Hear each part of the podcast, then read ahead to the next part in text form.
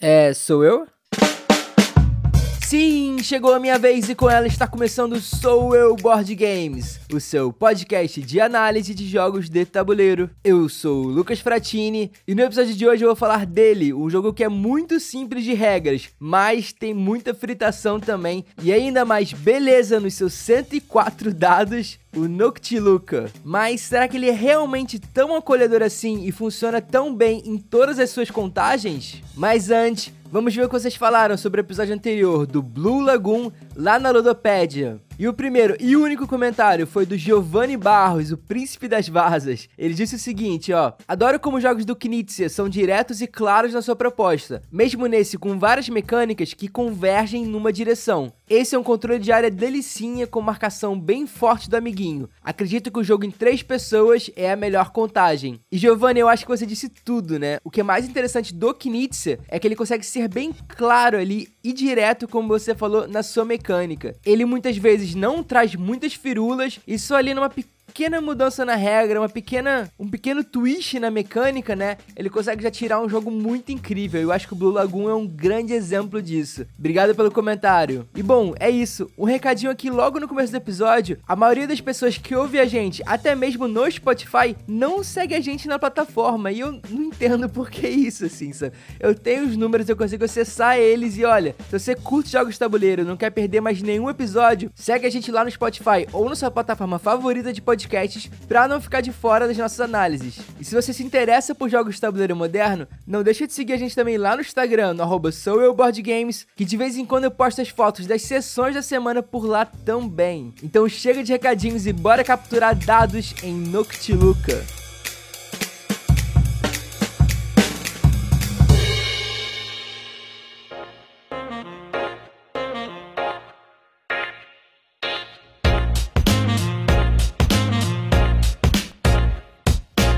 Noctiluca é um jogo do designer Shem Phillips, curiosamente um jogo que ele não publicou pela sua própria editora, que é a Garfield Games, e sim pela Z-Man Games, e que chegou aqui no Brasil em 2019 pela Galápagos. E esse tsunami de dados tem dificuldade 1.33 de 5 no BGG, ou seja, é um jogo bem levinho, roda de 1 a 4 quatro jogadores? Talvez, acho que não, hein? Vou falar bastante sobre isso depois, mas enfim. E segundo a Ludopédia, são só três as suas principais mecânicas: alocação de trabalhadores, colecionar conjuntos e rolagem de dados. E dá-lhe dados, hein? Porque em Noctiluca nós somos mergulhadores que estão caçando Noctilucas em um tipo de lago assim cheio delas, que são de diversas cores e estão também em várias profundidades desse lago. Tá, beleza, mas o que são Noctilucas, né? Noctiluca é uma pequena espécie marinha unicelular dinoflagelada e que é bioluminosa, cara. Ou seja, ela elas produzem um efeito cintilante na água com a maré e o movimento da onda, como se o mar tivesse cheio de estrelas. É muito bonito, se você puder, joga aí no Google Noctiluca imagens que você vai se surpreender. E no jogo, esses seres incríveis são representados por dados. Sim, dados coloridos e meio fluorescentes também, que nós espalhamos pelo tabuleiro no começo de cada rodada. E cada dado representa uma cor de Noctiluca, né? Podendo ser laranja, verde, azul e roxo. Além da profundidade em que a Noctiluca Lucas se encontra, que é representada no caso pelo número indicado por cada dado que você rolou ali. E a cada turno, os jogadores vão se revezar colocando um dos mergulhadores na beirada desse lago. Então escolher um sentido para mergulhar, seja esquerda ou direita, falar um número e coletar todas as Noctilucas na direção e profundidade apontada, travando ali aquele espaço no lago em que as outras pessoas não vão poder ir depois. E esses dados coletados, eles vão diretamente para os seus potinhos individuais, que são pequenos reservatórios com espaços coloridos para você alocar as suas Noctilucas. Quando você completa todos os espaços indicados na carta do seu potinho, você ganha uma ficha de pontuação da pilha indicada pela etiqueta que tiver aquele pote. Só que, se sobrarem Noctilucas da sua coleta, ou seja, as que você não conseguiu guardar ali na carta do pote, né? Você às vezes não tinha aquele espaço, né? Enfim. Você passa para o seu adversário, que pega uma Noctiluca, então passa para o outro adversário se tiver sobrado, e por aí vai. E esse sistema de aloca, coleta e completa pote se repete até todos os 12 mergulhadores forem alocados por todos os jogadores. Quando então o tabuleiro se renova com mais Noctilucas e começa a segunda e e última rodada de mergulhos e coletas de dados. No final do jogo, ganha quem faz mais pontos somando os pontos em alguns dos potes, os pontos nas fichas correspondentes àquelas etiquetas de pote, além de um ponto secreto ali individual só seu, né, para cada Noctiluca coletada da cor específica que foi sorteada para você, só você no começo do jogo. E meio ponto final ali para cada Noctiluca também que sobrar em algum pote que não tá completo, né, que você não conseguiu terminar. E apesar de ser levinho, levinho assim nas mecânicas e super simples nas regras, não subestime a capacidade de fritação e marcação do Noctiluca, porque esse é um jogo bastante tático e que o silêncio na mesa é trilha sonora comum dos neurônios ali trabalhando nos seus dois ou três jogadores. E sim, aqui não confie na caixa, só dois ou três jogadores. Vem comigo, ó. Noctiluca é um jogo que tem uma narrativa muito clara, né? Talvez até clara demais. E aqui eu não tô falando dos dados meio translúcidos que refletem luz e acendem assim um tabuleiro num festival de cores belíssimo, que chama a atenção de longe de qualquer um que tá ali passando por perto. Todas as informações do jogo, elas são abertas e compartilhadas, sejam os dados no tabuleiro central, o mercado com as cartas de pote, as fichas de ponto das etiquetas dos potes, ou ali as cartas que você tá preenchendo com as suas Noctilucas, né? A sua única informação escondida e bastante valiosa, inclusive, é a tal da sua Noctiluca favorita que vai te dar pontos no final. Logo, esse é um jogo onde a disputa é coletiva e bastante franca até. Apesar de não ter necessariamente um take that, um toma essa, a narrativa do jogo é totalmente entrelaçada pelos jogadores, porque a jogada anterior influencia muito a sua e a sua jogada provavelmente vai influenciar a escolha do próximo jogador e isso vai gerar uma reação em cadeia, do próximo pro próximo pro próximo. Por exemplo, ó,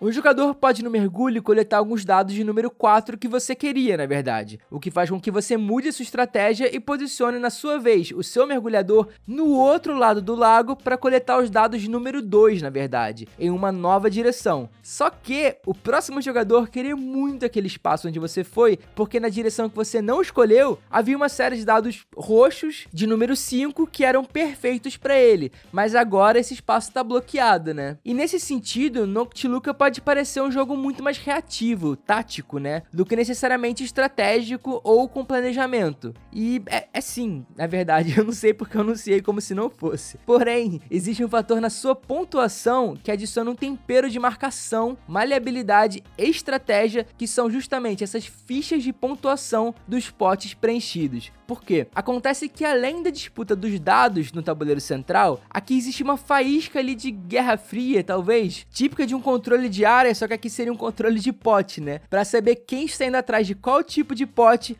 e quantos tipos de cada pote cada um tem. Porque as fichas de ponto que você ganha são de valor crescente, começando com dois pontos só e terminando com oito pontos. Além de que, no final da partida, quem tiver mais tipos de um pote vai ganhar um bônus, que é o seguinte, ó. Todas as fichas que sobraram daquele tipo de pote, elas são viradas e viram um ponto só. Só que isso tudo vai pra pessoa que ganhou ali a maioria daquele tipo. Acho que deu pra sacar aqui qual que é malícia, né? Essa é uma maneira muito inteligente que o jogo encontra para fazer com que naturalmente você precise prestar atenção nos potes e jogadas dos outros adversários, vendo ali quais tipos ele tá juntando se ele tem a maioria de um tipo ou não, além de tentar ali sacar pelas cores de Noctiluca que ele tá coletando qual que é a Noctiluca favorita do outro jogador, né? E assim, esse tempero do jogo começa a pimentar um pouquinho, porque você quer muito garantir a maioria de um tipo de pote para levar o bônus. Mas se uma partida em três jogadores, por exemplo, dois estão disputando os mesmos tipos, talvez seja melhor pegar uma ou duas de um outro tipo ali desse que não tá sendo disputado e se aproveitar do fator crescente das fichas de ponto para só entrar nessa disputa no final do jogo, ali no final da segunda rodada, conseguindo ali ao preencher um pote simples e fácil, uma pontuação de ficha muito alta, assim, por exemplo, uma de 8 ou um 7, e garantindo ainda um bônus daquele outro tipo que ficou de fora da disputa,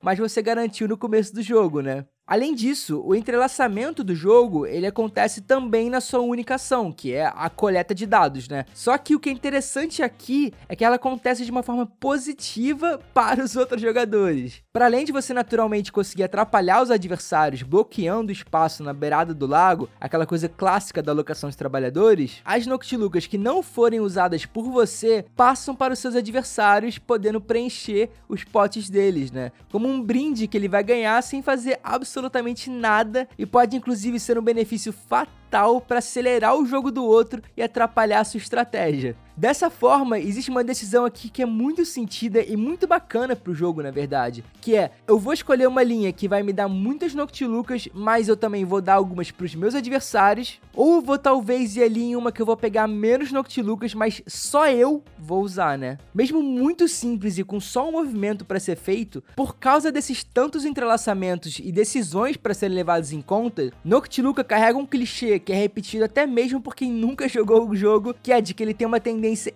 enorme para o AP que é aquela paralisia que dá quando você tem tanta coisa para cruzar que só trava e não consegue se decidir nunca. Isso acontece sobretudo na primeira jogada, porque o tabuleiro ainda vai estar tá totalmente cru e você vai ter que escolher uma das 24 opções possíveis, tentando achar ali a melhor posição com os dados de número igual na direção certa e na cor que você quer. Só que isso tudo é somado também com toda a avalanche visual que o Noctiluca causa, esse impacto luminoso mesmo, que vai acabar te distraindo muito muito e um pouco perdido também com tanta informação ocular que você vai receber. Mas a sacada aqui que é legal é que a narrativa de Noctiluca ela não é estática. Existe uma progressão nela à medida que o tabuleiro vai se esvaziando, as estratégias vão se revelando e as escolhas também vão se adaptando ao que é melhor para você naquele momento com aquelas opções levando claro em conta o jogo dos outros. E sim, você sempre só faz a mesma coisa, mas as decisões do jogo são sentidas e o quebra-cabeça entrelaçado é estimulante o suficiente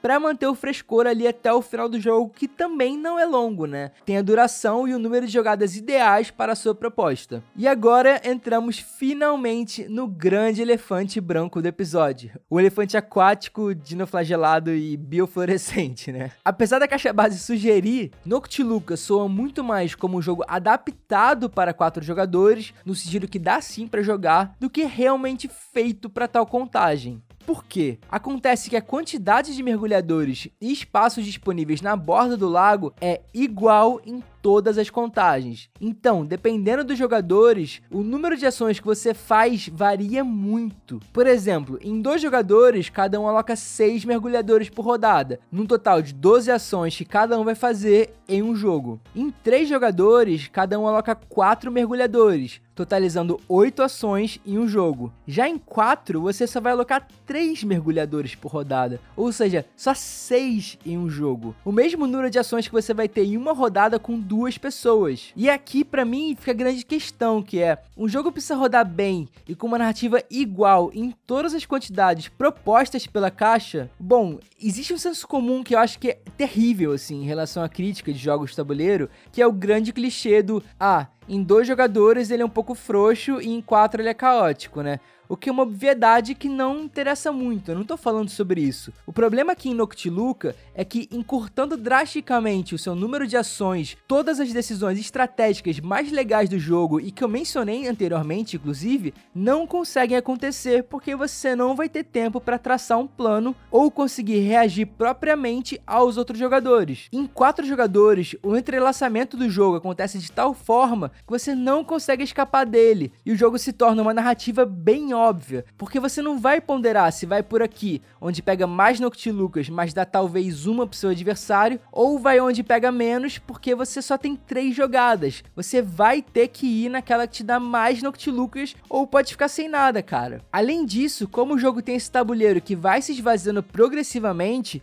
o último jogador, já no primeiro turno, recebe um tabuleiro bem mais pobre, o que pode dar uma desvantagem significativa e ser frustrante, inclusive, para ele, porque ele pode ver suas três principais escolhas sendo pegas por outros jogadores já no começo ou até mesmo essa passagem de dados, né, que sobram das escolhas. É muito difícil sobrarem três dados no mergulho, fazendo com que essa quarta pessoa dificilmente se beneficie da jogada do outro, esgotando ali os dados suplementares já no segundo ou terceiro jogador. Ou seja, em quatro jogadores, todo o brilho da sua narrativa se esvai, né? Fica ali só o luminoso do lado estético mesmo, né? E você pode até pensar, ah, mas em três jogadores você só tem mais uma jogada do que em quatro. Sim, e é exatamente essa jogada extra que você tem que vai fazer com que você consiga soltar o nó e encontrar caminhos que vão além do óbvio que você talvez tenha feito nas três jogadas anteriores. E assim, eu não acredito que necessariamente um jogo precise rodar igual em todas as quantidades. Isso é quase uma loucura, né? Vídeo clichê clássico das reviews do ah, é frouxo ou caótico. Que, gente, tem que explorar um pouco mais a fundo. Mas é frustrante demais quando a gente vê um jogo perder tanto a sua força assim, como acontece com o Noctiluca. Eu, inclusive, tendo até passar um pouco às vezes o pano quando vejo esse tipo de problema, né? Porque eu acho que também é uma influência de mercado. Mas aqui, a diferença da experiência é tão grande que isso vira um tiro no pé do próprio jogo, né? Porque, por fim, Noctiluca é aquele jogo de regras simples e uma única ação, cujo barato tá em como ele força o tempo todo você levar em conta todas as informações na mesa, dos seus jogadores, mercado e tabuleiro, para tomar uma decisão dura demais que pode beneficiar não apenas você, como entregar o jogo de bandeja pro seu adversário. Mas isso de dois ou três jogadores, só reforçando aqui, claro, não se iludam real assim com isso de quatro. E bom, é isso. E você, já jogou Noctiluca? Já testou todas as quantidades? Como é que foi para você jogar em 4, em 2 ou 3? Comenta sua experiência lá na Ludopédia que eu vou tentar ler alguns dos comentários no próximo episódio. E se você chegou até aqui, meu muito obrigado. Eu posso te pedir de novo para você seguir a gente lá no Instagram, no arroba Games e também na sua plataforma de podcast favorita. Ah, se puder também, deixa uma review 5 estrelas por lá que me ajuda demais no algoritmo. E nunca se esqueça, você tem todo o direito de estar errado. Um beijo e até a próxima!